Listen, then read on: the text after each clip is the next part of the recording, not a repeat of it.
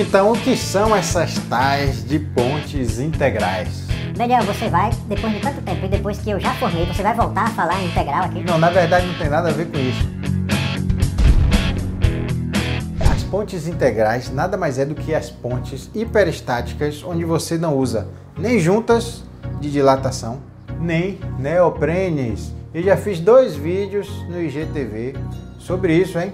Então, se você elimina juntas e elimina neoprene, você não vai precisar da manutenção desses dois materiais porque eles não foram utilizados no projeto. Veja, isso é uma grande vantagem porque você não vai ter problemas de infiltração por juntas devido falta de política de manutenção. Você não vai precisar trocar neoprene e muitas vezes essa infiltração que entra pelas juntas acaba chegando no neoprene e também deteriorando este neoprene. Então, as pontes integrais elas são bem vantajosas em relação às pontes em que a gente utiliza neoprenes e juntas. Mas para isso é importante que na sua verificação, na sua modelagem da estrutura, você faça uma interação entre a sua estrutura de ponte e o solo dos aterros de acesso. O seu pilar vai precisar absorver as deformações de alongamento e encurtamento da sua ponte, porque você eliminou os neoprenes. Ok, pessoal? Eu espero que vocês tenham gostado aí. Compartilhe aí com aqueles amigos